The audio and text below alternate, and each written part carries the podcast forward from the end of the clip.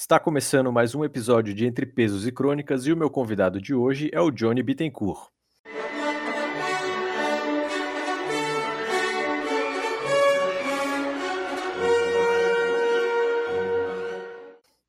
Bom, Johnny, eu queria que primeiro tu te apresentasse para o pessoal saber quem tu és. Fala pessoal, é, tudo bem? Bom, meu nome é Johnny, né? Eu sou treinador, sou atleta, uh, sou formado em educação física e também eu sou gestor de uma academia. Eu tenho uma academia aqui na Zona Sul de Porto Alegre. E eu convidei o Johnny aqui hoje para falarmos de um assunto bastante pertinente. O Johnny é treinador, mas eu sou treinador dele, né? E muita gente acha esquisito assim, pô, o treinador precisa de um treinador. Mas na verdade isso é, é acabaria sendo um pouco mais necessário do que as pessoas pressupõem. Então eu queria que tu contasse para as pessoas assim, como é que é a tua experiência sendo treinador e estar sendo treinado por outro treinador? Bom, é, eu sempre me treinei sozinho, né? Eu, eu conheci o powerlifting e eu comecei a ter meus próprios é, embasamentos e estudar por conta própria sobre o esporte. Até que um dia eu resolvi que eu queria ir mais além, comecei a competir e tudo mais. É, o que acontece é que às vezes a gente fica um pouco limitado é, em relação a, não digo a conhecimento, chega um momento que tu acaba ficando limitado é, nessa questão de o que tu tem que fazer, é, por onde seguir, entendeu? Qual norte seguir. E muitas vezes também tu acaba é, forçando muito as coisas que tu gosta de fazer no treinamento e esquece é, aquelas coisas necessárias que tu sabe que tu tem que fazer, mas não tem alguém te cobrando, entendeu? Tu sabe que tu precisa fazer aquele exercício, mas tu não gosta de fazer e por conta disso tu acaba não colocando no teu treino. E quando tu tem um treinador atrás que monta teu treino e aquele exercício, por exemplo, ele está na tua planilha de treino, de, de uma forma ou outra, tu é obrigado a fazer ele, entende? Porque ele está prescrito. É Isso tipo é... o abdominal prancha. ninguém ah, gosta de fazer. Ninguém gosta de fazer, cara. E, e, era uma coisa assim que eu negligenciava pra caramba, sabe? Eu não, eu odiava de verdade. Eu não fazia, velho. Eu não fazia nada de abdominal, cara. Nada, nada, nada, nada. E quando eu comecei a ser treinado por alguém, é, a primeira coisa que tinha no meu treino era a prancha, sabe? eu falei, bah, pô, é isso mesmo que eu quero pra minha vida, tá ligado? E, e puta que pariu, fez uma diferença enorme assim nos meus treinos, né? É, eu percebi que, cara, eu tinha muita falta de estabilidade de todo o meu corpo, principalmente todo o meu corpo, assim, quando ia fazer um levantamento. Eu saía, eu tirava a barra do suporte e, cara, eu tava numa tremedeira, velho. Parecia que eu tava com frio, sei lá, sabe? Só que eu percebi que, cara, faltava alguma coisa. E o que faltava era exercícios que me ajudassem nessa estabilização do corpo inteiro, né? E o que me ajudou foi exatamente a prancha. Uma coisa que tu disseste aí que eu acho que é o ponto principal, né? Quando nós treinamos nós mesmos, nós temos a tendência de colocar muito aquilo que nós gostamos e negligenciar o que não gostamos. Só que o que nós não gostamos, muito provavelmente, é fundamental para continuarmos tendo resultado. É, e aí, pô, eu tenho, por exemplo, eu tenho que prescrever o abdominal no meu treino. Ó, tem dia que eu tô cansado, eu não tô afim de fazer, né? Só que precisa fazer, porque aquilo tem fundamento de estar no treinamento e aquilo dá o carry over, né? O carry over é, é a melhora do, do desempenho a longo prazo. Então, acho que isso é um dos pontos mais importantes. É, um outro ponto que eu acho curioso, assim, as pessoas acabam achando que, ah, porque o cara é, é, treinador, ele sabe tudo, né? E, na verdade, não é assim.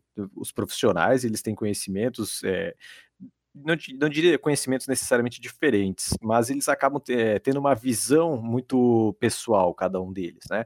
Então, às vezes, a visão que, o, que tu, por exemplo, tens é uma visão diferente da que eu tenho. E às vezes o treino do, da própria pessoa, do, o, a, o treinador que se treina, né? Ele acaba tendo uma visão muito limitada dentro da dele. Quando ele pega um outro treinador com uma experiência diferente, vem uma visão completamente diferente para enxergar aquelas coisas também. Então não é, também não é assim, não é que a visão daquele treinador não sirva para nada. Não, mas agora tem uma outra pessoa enxergando o problema, ou o que quer que seja, é de um ponto de vista completamente diferente, com uma experiência diferente. Né? Então essa visão analítica faz muita diferença também, ao, ao menos do meu ponto de vista. Eu queria que tu contasse um pouco como foi a tua experiência quando eu comecei a te treinar, vendo as, a, a forma como eu manejava o planejamento do treino. Cara, a primeira coisa que eu percebi quando eu comecei a receber as planilhas de treino é que tu lidava com o treinamento com uma alta frequência, né? É, por exemplo, eu sempre separava muito bem os lifts, eu deixava eles muito distantes, porque no meu ponto de vista, na minha visão, por nunca, nunca ser treinado por alguém, eu achava que se eu fizesse um lift pesado ontem, eu não conseguiria fazer um lift pesado hoje. E com o Fabrício foi completamente diferente. Às vezes o Fabrício me colocava agachamento, por exemplo, quatro vezes na semana. Eu, meu Deus, cara é doente da cabeça, sabe? Tava só testando a criança ali. É, entendeu? E eu, e eu, e eu lembro também que eu te questionava, lembra que eu te questionava, meu, tu tem certeza que tá certo isso aqui, sabe? Porque pra mim era novo, cara, sabe? Era um, meu Deus, como assim, velho? Ele tá falando agachamento quatro vezes na semana, sabe? E outra coisa que isso fez um detalhe, isso foi muito, foi um, mar, um divisor de águas para mim. O Fabrício ele sempre colocava é, um lift pesado é, ao final do treino, final da série ou do, da sessão de treinamento, porque quando eu quando eu me treinava eu não tinha lift pesado, por exemplo, se eu estava numa fase de acumulação, cara, vou seguir a fase de acumulação, eu não vou botar carga pesada, entendeu? Porque era o que os livros diziam, saca? E, eu, e o Fabrício não, o Fabrício, por mais que eu estivesse numa fase de acumulação, pelo menos uma repetição eu fazia ali em torno de 85%, para mim sempre manter o feeling da carga. Porque sempre quando eu passava, trocava de fase de treinamento, quando começava a, a melhorar a minha força, né? Eu, eu perdi o feeling da carga, entende? E isso, cara, até começar a ajustar esse feeling de, de sentir a carga mais pesada, demora, era um processo. E quando eu sempre, agora como eu sempre é, agacho pesado, toda semana eu tenho um agacho pesado, cara, eu nunca perco esse feeling. E isso foi para mim foi um diferencial enorme.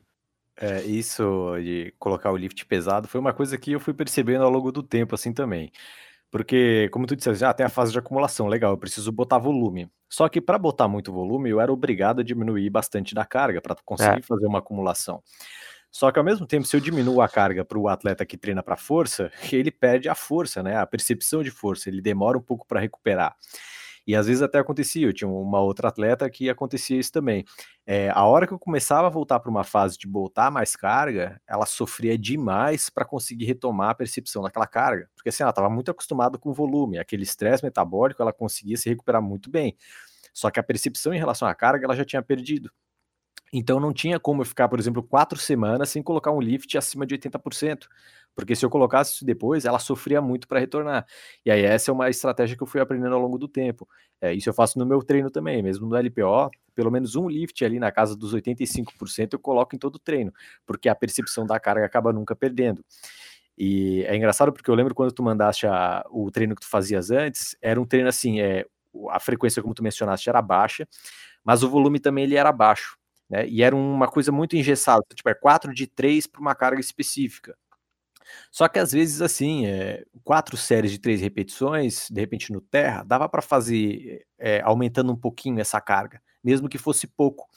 Porque na competição, se tu ganhares por um quilo, tu levantaste mais e ganhas por um quilo, né? Um quilo pode fazer diferença. E às vezes o atleta não fazia esse ajuste no treino de colocar dois quilinhos ou um quilinho a mais de uma série para outra, é, às vezes faz com que ele não consiga ter essa percepção, né? É, uma percepção mais fina, digamos assim, do, pô, do que, que é um quilo a mais no terra. Então tem treino que, pô, às vezes eu boto lá 160 quilos numa série e na outra série 162. É 2 quilos a mais. É claro que 2 quilos a mais em 160, pô, é uma porcentagem ridícula, né? Mas mesmo assim. Faz diferença. Faz diferença na percepção da pessoa. E acho que esse é um ponto bem bacana, assim. E eu queria que tu contasse um pouco é, em relação à estrutura do treino, como tu mencionaste, pô, aumentei a frequência, como é que foi para tu lidares com isso, assim, é, quando tu treinavas, porque assim, quando tu és treinador, tu tens o teu conhecimento, se chegar um outro treinador e começar a ditar o que tu tens que fazer, talvez tu fiques com o pé atrás, né, porque afinal tu tens algum conhecimento. Como é que foi para ti lidar com isso, de chegar um outro treinador, botando umas coisas diferentes, sendo que tu já tinha algum conhecimento daquilo? É, bom, é, eu sou um cara muito aberto assim a opiniões, né? Principalmente quando a pessoa vem com uma coisa nova. Eu sempre tento associar ela e tento absorver se aquilo pode ou não ser bom para mim. Isso é muito importante. Quando tu começou, quando eu comecei a receber as planilhas de treino, eu sempre te perguntava o porquê daquilo, porque eu realmente eu queria entender o que estava acontecendo, porque tudo que tu estava produzindo é, para mim, para o meu treinamento, para a melhora das minhas capacidades físicas, era tudo novo e eu queria muito aprender.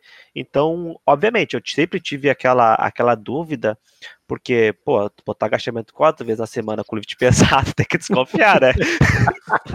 tá não querendo me matar esse cara. Meu, tem que desconfiar, não adianta.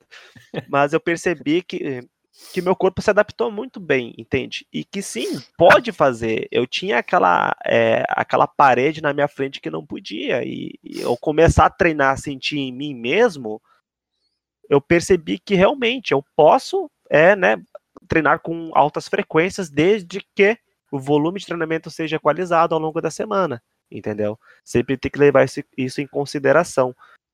Então a primeira coisa assim é, é eu pensei, cara, é, é, estranho, é estranho, mas velho, eu vou testar, entendeu? Porque eu preciso perceber como como o meu corpo é, como o meu corpo vai reagir com essa alta frequência, com esses lifts pesados toda semana, para mim realmente ter uma opinião sobre aquilo. E como deu certo, a gente tá até hoje aí treinando junto, né, cara? E evoluindo pra caramba também, né? É, isso aí é engraçado que tu falaste que realmente assim, tu é Tu, como treinador, é, também avalia o trabalho que eu faço, né? E eu não acho isso ruim, eu acho isso bom, porque da mesma forma como a tua visão é limitada ao que tu sabes, a minha visão também é limitada ao que eu sei. Mas se junta a minha visão com a tua, nós conseguimos enxergar coisas, é, mais coisas, né? Só que é fundamental isso que tu disseste de tem que ir lá e fazer, né? Eu prescrevi um negócio, tu achasse estranho, mas porra, se tu não fizeres, nem eu e nem tu saberemos como tu responde aquilo. E eu vejo isso às vezes com alguns clientes assim, né? O cara chega para mim e fala assim: "Pai, eu queria desenvolver panturrilha". E aí eu não botei nenhum isolador de panturrilha na primeira semana. O cara já manda mensagem, ele nem fez o primeiro treino, ele já manda mensagem dizendo: "Cara, não vi nenhum exercício isolador para panturrilha". E eu falo para ele assim: "Cara, é, não adianta ficar saindo colocando um monte de exercício que talvez não seja necessário. Então, assim, ó, primeiro faz as coisas, vê como responde e depois nós vamos ajustando. Tanto que eu acho que assim, é, em, eu, eu te treino o quê? Uns 10 meses, mais ou menos? Desde novembro, 10, acho, né? É, 10, 11 meses aí, quase. É, quase um ano. É, nossa, nós já testamos periodizações completamente diferentes, né? Com frequência alta, com frequência mais baixa, é, com distribuição do, dos treinos é, completamente diferentes também. E isso é uma coisa importante, que é justamente testar as coisas e, e coletar esses dados para saber o que funciona melhor para a pessoa. Só que a pessoa precisa fazer, né? E eu acho que isso é uma dificuldade que muita gente tem. Não sei tu como treinador, né? Cara, a, a pessoa tem que estar tá disposta a fazer, entendeu? Porque assim como o treinador tem essa dúvida se vai funcionar ou não, a pessoa com certeza também vai ter essa dúvida, né? Mas não adianta, tem que estar tá disposto a, a ver. Tem que, a, por trás daquilo lá sempre vai ter uma lógica, entendeu? É, uma outra coisa é, importante mencionar aqui é a relação que, de confiança que precisa existir, né? É, hoje a confiança que o Johnny tem em relação ao que eu prescrevo, pô, é uma confiança assim, se eu, se eu prescrever qualquer coisa, se eu prescrever tipo agachamento com mortal de costas, o cara vai lá e faz. É quase esse nível mesmo, né? E o como isso faz diferença, né? Que é justamente isso, pô, tu confias no trabalho que eu tô fazendo e tu vai lá e faz aquilo. Às vezes tem atleta ou até mesmo cliente que ele não confia tanto e a pessoa já fica se segurando com aquilo, aí a pessoa começa a mudar aquilo, e isso tudo dificulta. Então, eu queria que tu dissesse, assim, do teu ponto de vista, o quanto essa relação de tu confiares em mim, no trabalho que eu faço, faz diferença nos resultados dos treinos. Cara, é, faz total diferença, né?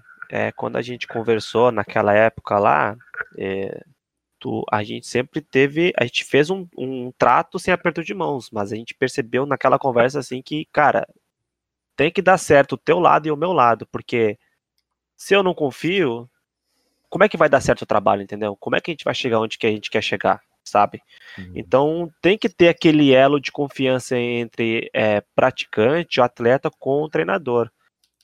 Uh, e eu sempre confiei, cara. Por mais assim que eu tivesse as minhas, é, não digo minhas, minhas, meus questionamentos, tu sempre foi muito aberto em ensinar o porquê daquilo. Cara, isso só aumenta o, o é, a confiança que eu vou ter, entende?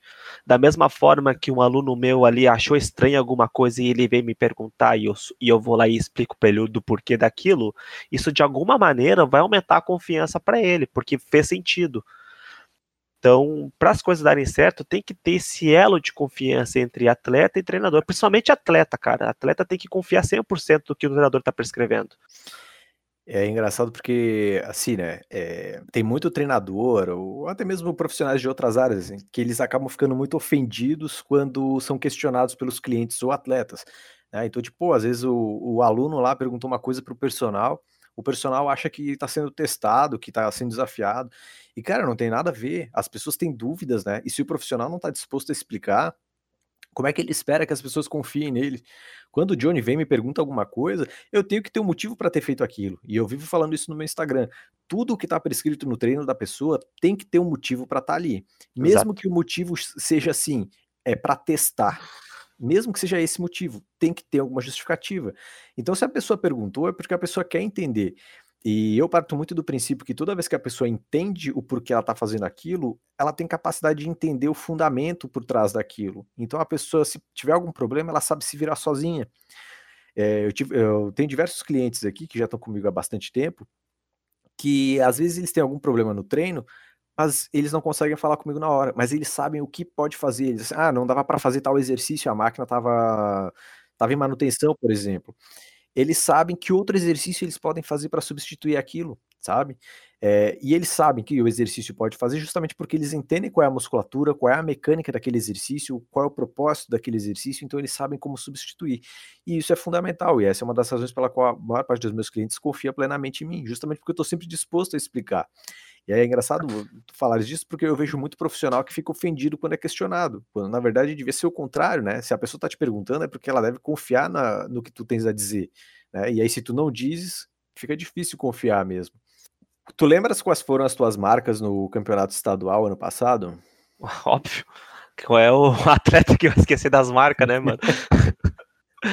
Fala é, meu agachamento foi 185, é, meu supino foi 110 e meu terra foi 205 quilos. 205. É, isso foi em que, que data que foi isso? Foi julho, né? Não. Não. Foi, isso, perdão, foi julho. É, foi julho no Gaúcho. É. O brasileiro esse ano foi em fevereiro, é isso? Foi em fevereiro. Março. Fevereiro. Dia isso. 16 de fevereiro. É, as marcas que, que tu fizeste no brasileiro foi 200, 122 e 220. É, isso comigo te treinando por quatro meses. 122,5, só corrigindo. Aquele atleta com o egozinho do, do meio ali, né? Ué, eu meio conto, cara. É. O 200 era uma marca que tu perseguias no agachamento, né? Como é que foi, assim, é, o teu desempenho no estadual sendo que tu te treinaste sozinho, é, tanto em relação a chegar lá para fazer aquelas cargas, como tomar as decisões na competição, e como foi ir para o brasileiro tendo sido treinado e eu tomando as decisões das pedidas. Como foi a, a diferença para ti, assim? É, a primeira coisa que eu notei quando eu fui no Gaúcho é que quando eu tirei o meu 185 da barra, cara, eu não tinha estabilidade nenhuma, né? Daí a gente entra naquela questão lá de fazer os exercícios que eu que gostava. Tem que, fazer. tem que fazer. Cara, eu, assim, eu lembro até hoje, eu nunca vou esquecer, mas naquele momento. E também é, eu sempre fiz terra convencional. E no gaúcho, quando eu comecei a me preparar para o gaúcho, eu resolvi testar em mim mesmo, fazer uma preparação pro, pro, pro terra sumô. Eu tava fazendo essa, essa troca, né? E tava indo super bem, cara.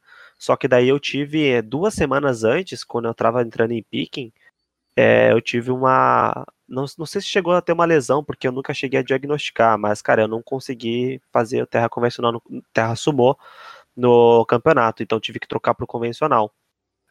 Quando o Fabrício entrou em contato comigo, a primeira coisa que ele falou era trocar o terra convencional pelo sumô. Eu falei, tu tá louco? Eu peguei um trauma, um trauma gigante, assim, sabe, no terra sumô, porque eu me machuquei de verdade, eu fiquei mal mesmo. É, eu, eu, eu, não, eu não tive uma marca muito boa do meu último campeonato pro Gaúcho por conta disso, né? E em relação assim a escolher as cargas, cara, eu nunca, eu, eu, eu sempre pensava, eu, eu, eu sempre, eu, tenho, eu organizava as minhas pedidas, mas eu não, eu não tinha, eu não fiz como tu fez comigo, entendeu? De, de, de já até deixar tudo planejado, qual seria a carga mais pessimista, a carga que tu iniciaria realmente, que tu treinaria para botar aquela carga e, e, de alguma forma tu ter quase total 100% de certeza que tu conseguiria é, validar aquela carga e a carga mais otimista, né? Eu não fiz isso. Eu cheguei lá e, mano, decidi minhas cargas por completo e fiz.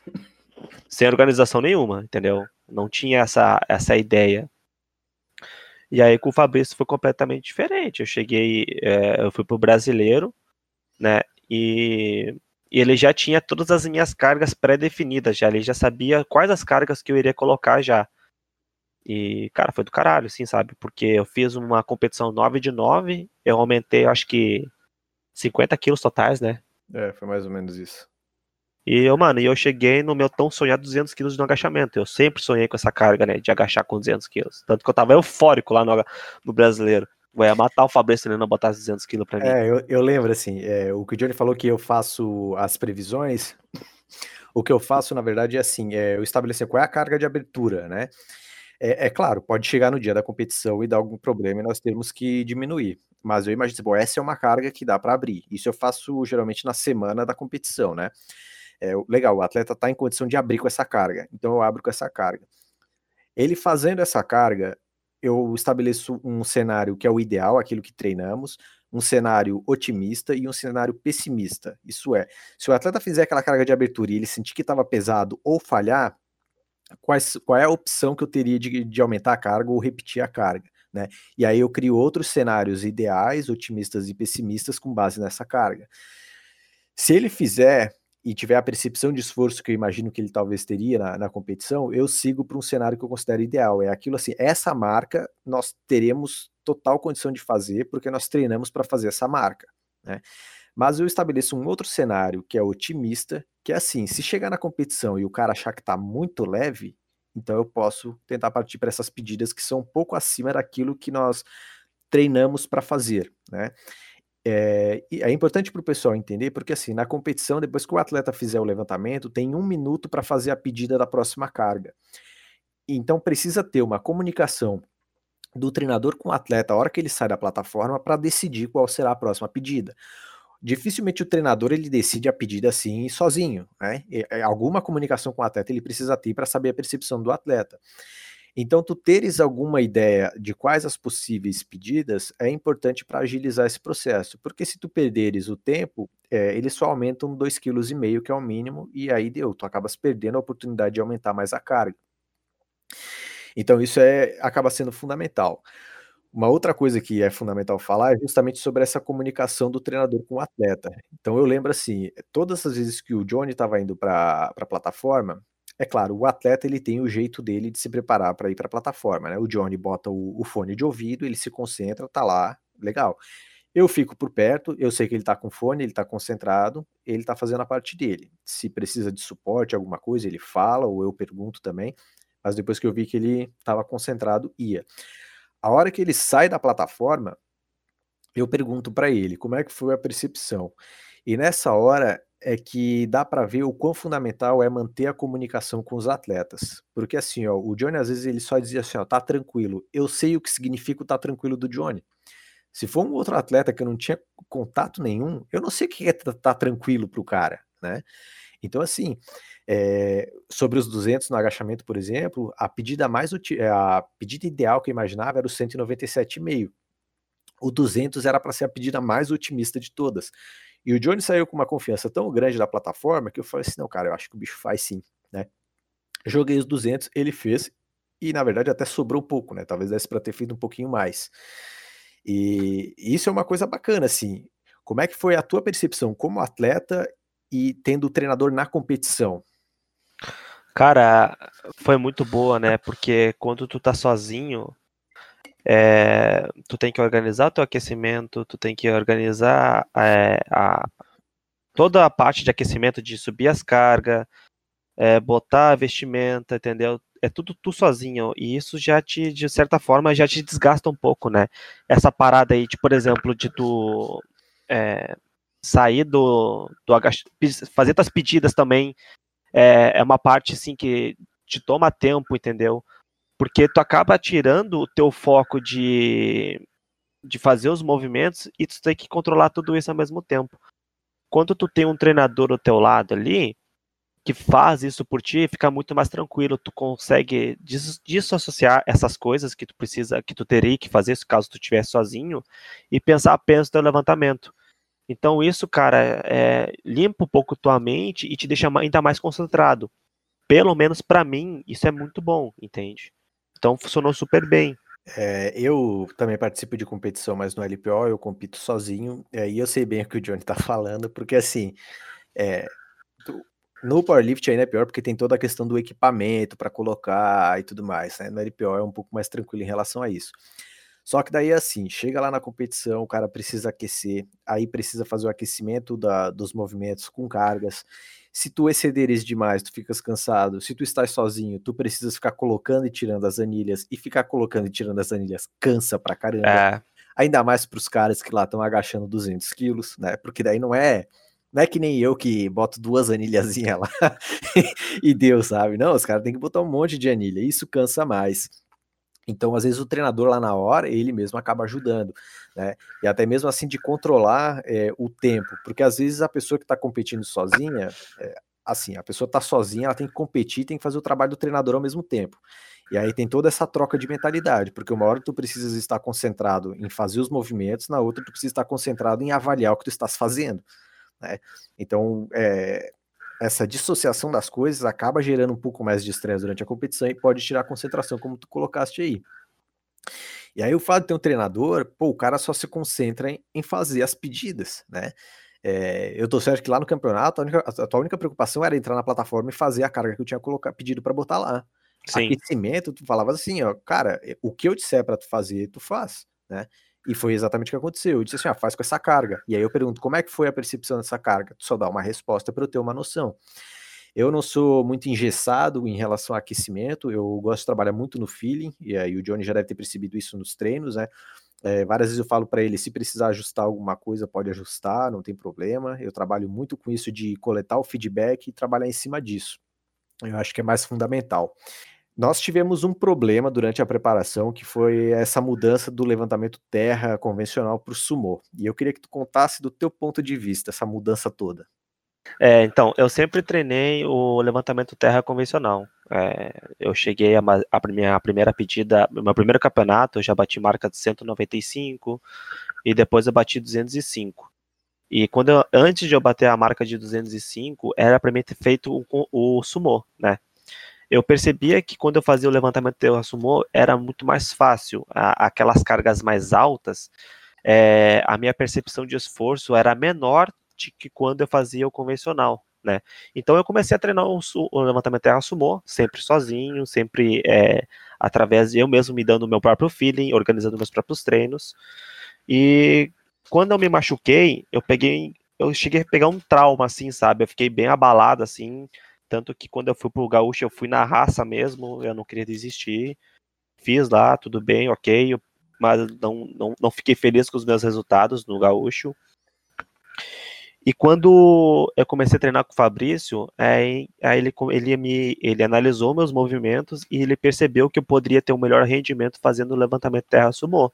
Só que nisso ele já sabia, né? Eu já tinha falado para ele o meu histórico, ele já tinha analisado os meus treinos e ele me, me receitou, receitou não, mas é, ele queria modificar a minha posição no, no levantamento terra.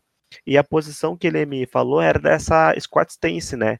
Que não é nem o levantamento terra sumô e nem o convencional, é um meio termo ali.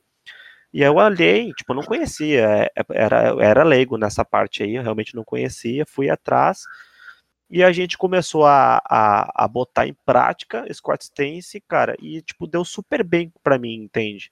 É, a, o meu adutor respondeu bem, é, consegui, eu consigo treinar super bem na, na posição Squat Stance, a não ser em períodos que realmente tem grande volume de treinamentos, microciclos de grande volume, que realmente o meu doutor ele começa a incomodar mas eu não tenho, é, eu não sinto aquela dor que eu senti aquela vez, que eu nunca mais quero sentir, e, e graças a essa mudança de, de posicionamento, eu consegui evoluir muito no meu terra, né, de tentar algo diferente, por mais que eu já tivesse tido um trauma de, de, de acredito de ter me lesionado, né?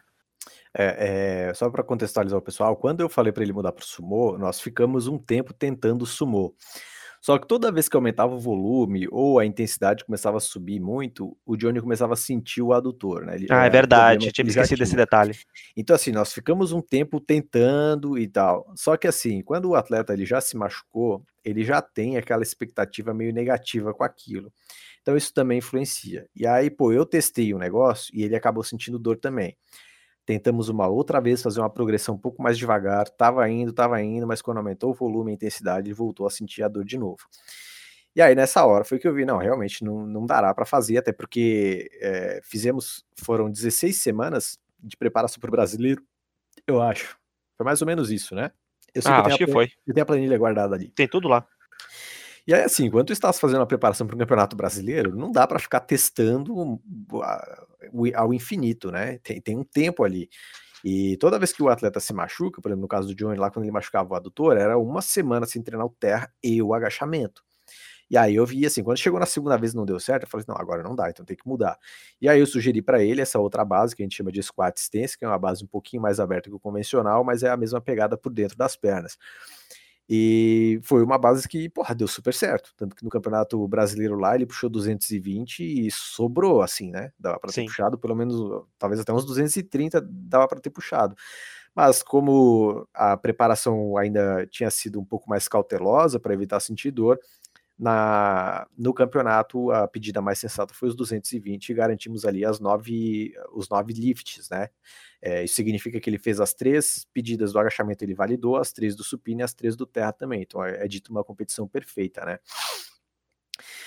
Conta para mim agora como é, é, tu como treinador ganhar experiência como atleta de outro treinador e como isso tu pode levar isso para tua para tua profissão como treinador, né? Tipo, o que tu ganhaste como atleta sendo treinado, o que que tu conseguiste levar como treinador, como isso agregou de alguma forma, se agregou, né?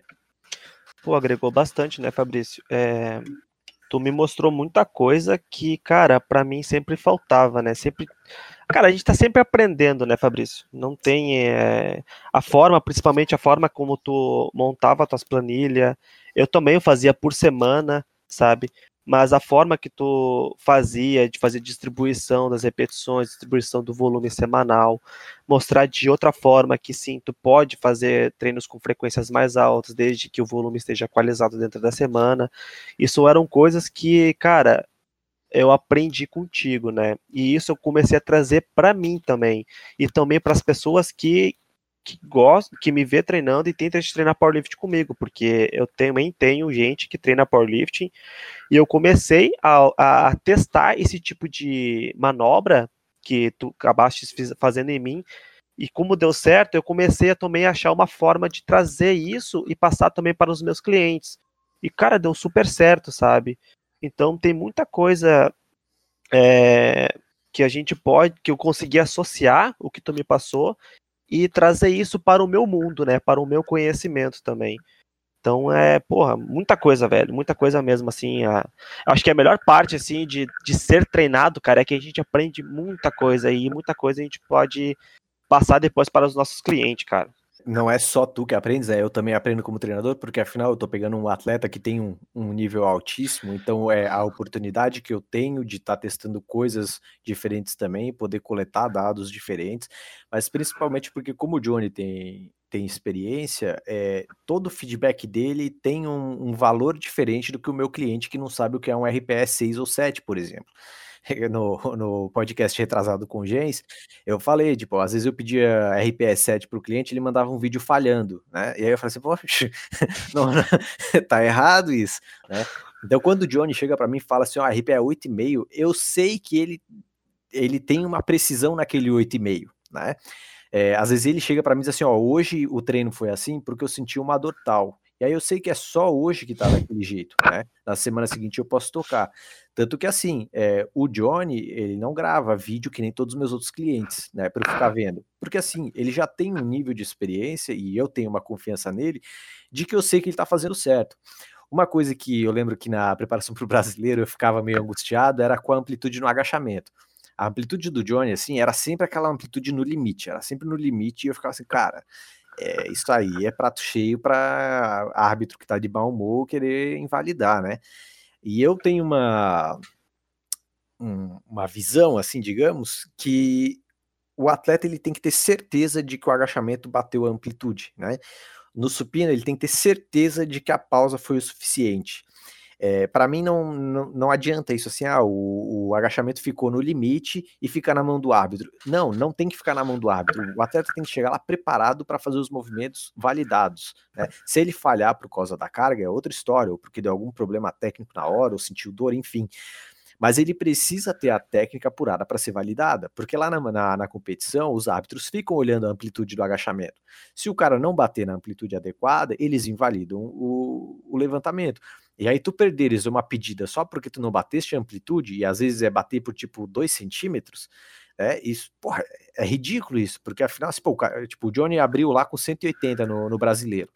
Imagina, pô, a, fez a abertura e perde a abertura porque não bateu amplitude. Né? Pô, isso já bate um, um peso de responsabilidade também, porque agora só tem mais duas pedidas para conseguir validar. E aí, será que eu aumento a carga ou eu repito a carga? Então, se eu repetir a carga, eu já perdi a oportunidade de chegar lá nos 200 que nós chegamos. Mas se eu é, subir para o 190, qual é o risco do 190 estar tá pesado e ele não bater amplitude também? E aí, se ele invalidar dois movimentos, fica cada vez pior. Então, assim, eu lembro que eu vivia chamando a atenção dele assim, cara, essa amplitude tá duvidosa, essa amplitude tá duvidosa, essa amplitude tá duvidosa. O cara acha que, quer, que eu treino LPO? não, não, não, não, é isso, né? Mas assim, é, a, a amplitude no powerlift tem muito atleta que fica bem ali no limite. E se o árbitro, sei lá, tiver de mau humor, às vezes é. ele nem validar, entendeu? E eu parto do princípio que assim, não, toda vez que tu chegares ali na barra, se tu levantares o peso, tu precisas ter certeza de que tu fizeste a amplitude adequada. Eu não gosto disso de deixar na mão do árbitro. Não é na mão do árbitro. A responsabilidade de fazer amplitude é tua, né? Não é a responsabilidade do árbitro de ver se deu ou não. É, eu não gosto disso. E aí a amplitude era uma coisa que eu chamava muita atenção do Johnny. E aí ele acabou trabalhando, e aí no dia do brasileiro, realmente você validou todas, né? E claro, lá na, no próprio aquecimento eu já ficava avaliando aquilo ali também. Hoje, por exemplo, a amplitude do agachamento, eu não falo mais nada, né? Porque eu sei então... se não, o cara realmente sabe o que está fazendo. É, tanto que eu também investi no tênis de agachamento que me facilita bater a amplitude mais também, né? É, isso agora, né? Depois do É, brasileiro. isso agora, depois do brasileiro. É.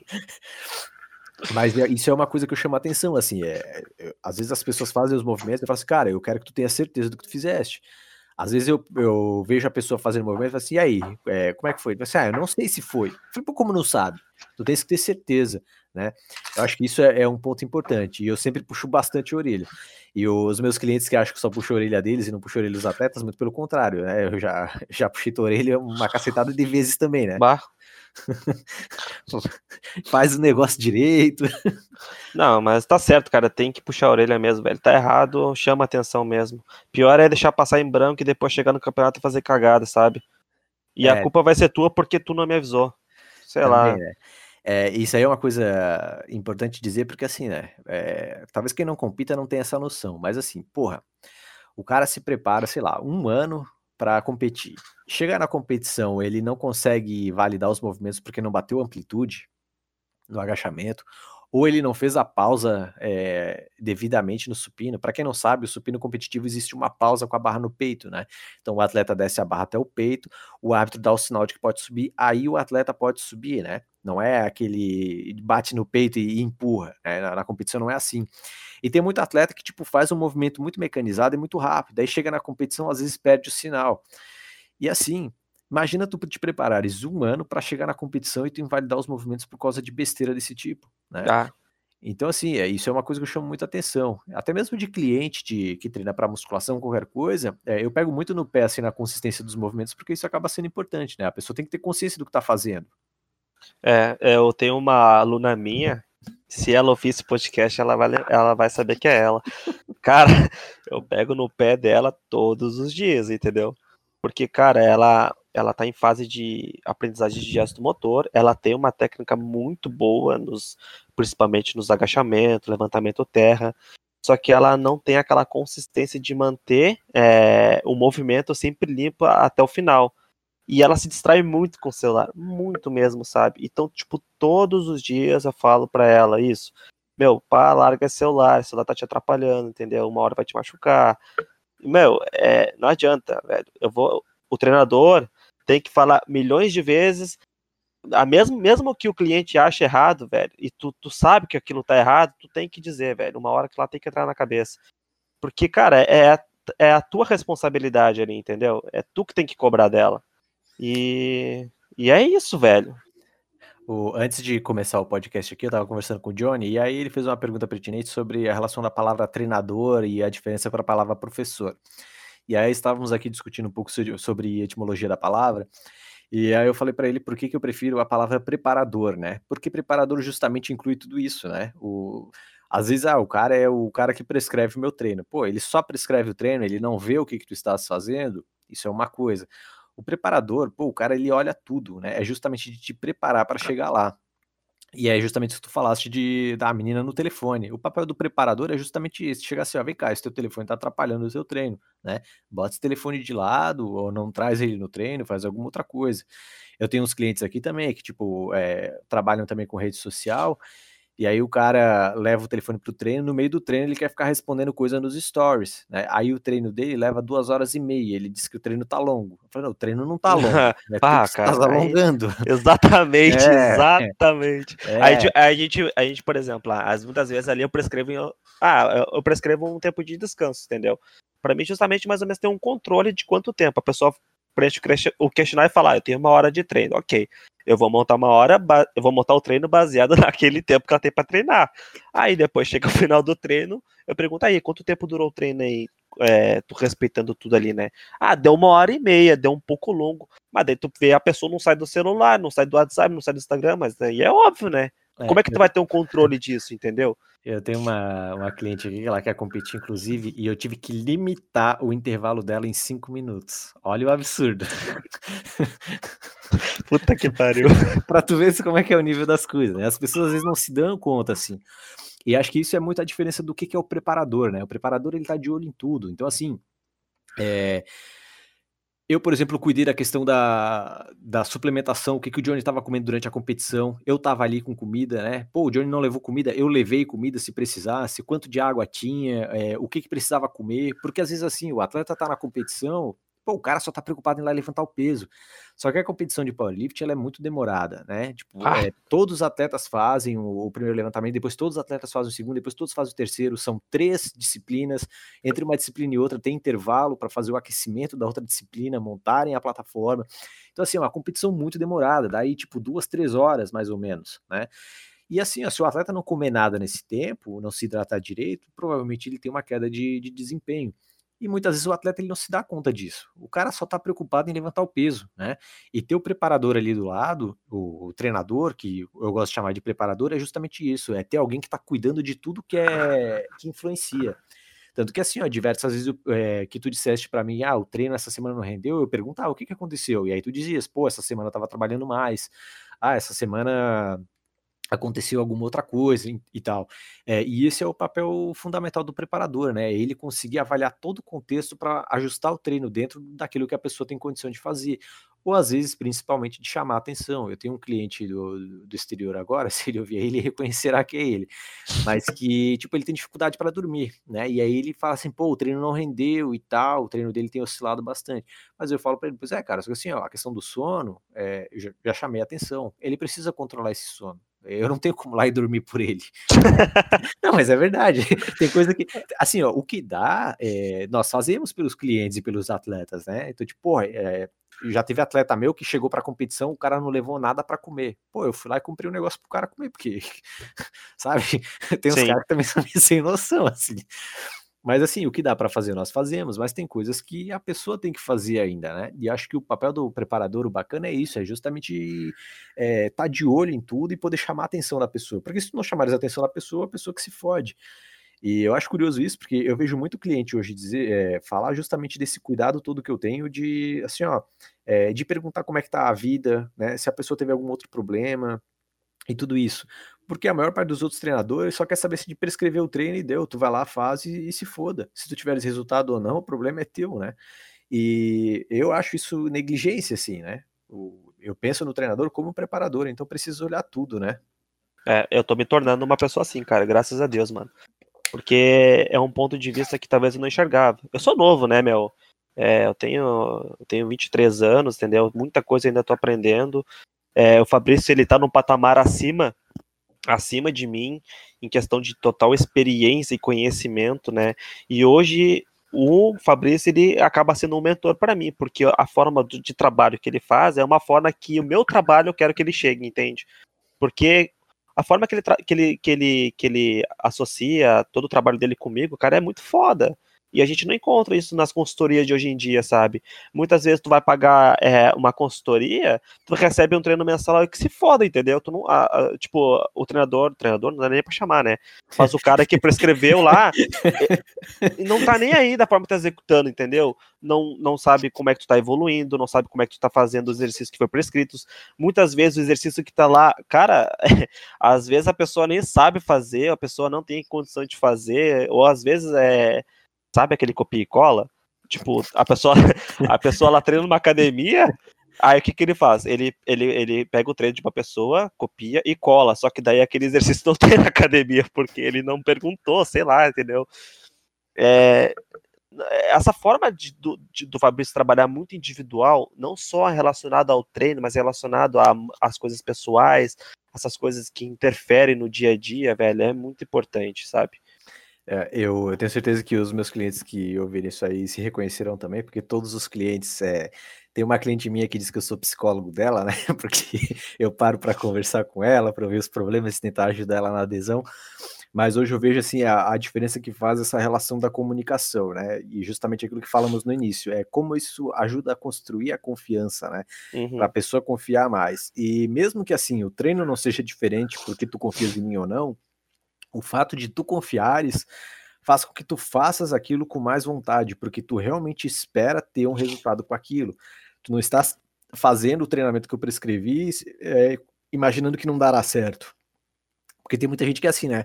Ah, o cara passou isso aqui, ah, isso aqui não vai dar certo. Aí a pessoa vai lá e faz meio de qualquer jeito, é, mesmo que ela faça o que está prescrito, mas ela faz é, com menos vontade, ela se esforça um pouco menos em relação àquilo. Isso faz diferença. E essa confiança, ela só pode ser construída a partir da comunicação, né? Então é tu conheceres as pessoas.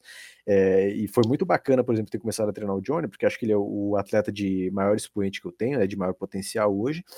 E assim, ó, nos tornamos grandes amigos também. E isso é uma coisa muito bacana. Não é só é, o papel do treinador não é só ali, pô, e ali treinar, né? Todos os meus clientes, tem cliente que não treina mais comigo, eu mantenho contato com eles até hoje também, né? Acaba virando uma amizade, justamente porque tu crias essa, essa relação com a pessoa, né? Isso é uma coisa bacana também. Pô, top. Acho que todos os dias a gente conversa, né, cara, sobre algum é, sobre alguma troca de conhecimento, às vezes zoar os exercícios nada a ver. sempre tem, né? É sempre bom. É, e é, é, importante mencionar, assim, não é só o Johnny que aprende comigo, não, eu aprendo muita coisa com ele também. Várias vezes eu pergunto coisas para ele, assim, porque, assim, ele é um atleta que tem um nível que eu não tenho, né? A minha, a minha época de treinar para querer ser competitivo em qualquer coisa já passou. É, hoje, eu hoje eu compito, eu não digo nem que eu compito, né? Eu participo de competição muito mais para ganhar experiência como treinador e porque eu amo subir na plataforma. Cara, eu adoro subir na plataforma e levantar meus pesos medíocres. Mas assim, a sensação na hora é uma coisa incrível, né? É. E como o Johnny tem uma experiência muito é, maior como atleta, tipo, ele levanta cargas muito maiores que a minha, é, eu consigo adquirir muita experiência em relação a manejar tudo isso, justamente porque ele está num patamar onde eu não estou também. Né? Então, não é porque tu és treinador e tu contrataste um treinador que só tu aprendes, não, muitas vezes o cara aprende também, né? E acho que é importante o pessoal dissociar essa ideia de que a ah, treinador que precisa de treinador é que não sabe nada. Putz, não tem nada, nada a ver. A ver é, nada a ver, cara. É diferente, por exemplo, é, talvez eu, eu, fale merda, meus colegas nutricionistas que me corrijam, mas quando é nutricionista, pô, nutricionista, assim, é, se ele pensa nos nutrientes, tem um monte de alimentos que fornecem aqueles nutrientes, né? E aí é mais fácil remanejar. Então, ele diz lá, ah, se é para comer uma fonte de um determinado nutriente, pô, tem N alimentos que, que fornecem aquele nutriente. No caso do exercício, eu preciso levar em conta muito a questão do corpo da pessoa, como aquela pessoa se movimenta, que exercício, qual é o objetivo daquela pessoa, como adequar aquele exercício para aquela pessoa. Então, no exercício não dá para remanejar muito assim. E aí, por isso que no exercício acaba sendo importante, mesmo a pessoa com experiência, ter um outro treinador, uma pessoa com uma visão diferente de fora. Não que em outras áreas profissionais não precise, né? Mas talvez na parte de treinamento eh, seja a que mais faz sentido justamente pelo que conversamos no início. É, quando eu me treino, eu tenho a minha visão aplicada a mim mesmo. Isso já é um viés, né? Quando eu pego uma pessoa de fora, a pessoa de fora às vezes enxerga umas coisas completamente diferentes daquilo que eu enxergava. E aí, às vezes aquilo pode me dar um, é, uma luz sobre outras possibilidades do que eu poderia estar fazendo. E eu acho que é isso que as pessoas ignoram muito. Não é porque uma pessoa é profissional que ela sabe tudo da área, muito menos para aplicar nela. Porque para aplicar nela, ela está completamente enviesada né? Ainda mais nessa área, né, cara, que é uma área muito aberta, onde cada um tem sua opinião, né? Tu, tu disseres que sabe de tudo, que tu não precisa de um treinador, na verdade tu não sabe de nada. É. Tu só tá alimentando a tua ignorância, né? Foi o que o James falou lá, né? Se o atleta disse que treinou o ano inteiro em picking, na verdade ele treinou o ano inteiro em deload, né? ah, cara. Pô, Johnny, eu vou deixar para tu fazeres alguma conclusão aí, porque já estamos chegando próximo a uma hora. Claro, cara, eu só queria te agradecer por esse convite. Eu acho que foi um papo muito foda. E eu acho que vai abrir a cabeça de muita gente aí que não, não só que queira competir, mas pessoas da área que, que, que querem buscar algo a mais, ou muitas vezes buscar um conhecimento a mais, ver uma visão que não, que não enxergas cara, procura um treinador, vá conversar, entendeu? Porque isso vai te agregar muito na tua área profissional, cara. Muito profissional mesmo. E acho que é isso, mano. Acho que foi. Acho que conseguimos é, chegar no objetivo do assunto que era hoje, né, cara? E foi um papo foda pra caralho. É isso aí, então, pessoal. Queria agradecer aí todo mundo que ouviu e a participação do Johnny. Certamente Faremos outros podcasts no futuro também, principalmente quando estivermos nos, nos campeonatos, né? Fazer é. lives de lá. Aí vai vir bem, hein? É. E vamos estar, com certeza. Então é isso aí, pessoal. Valeu e até o próximo episódio. Valeu, pessoal. Um abraço e bons treinos.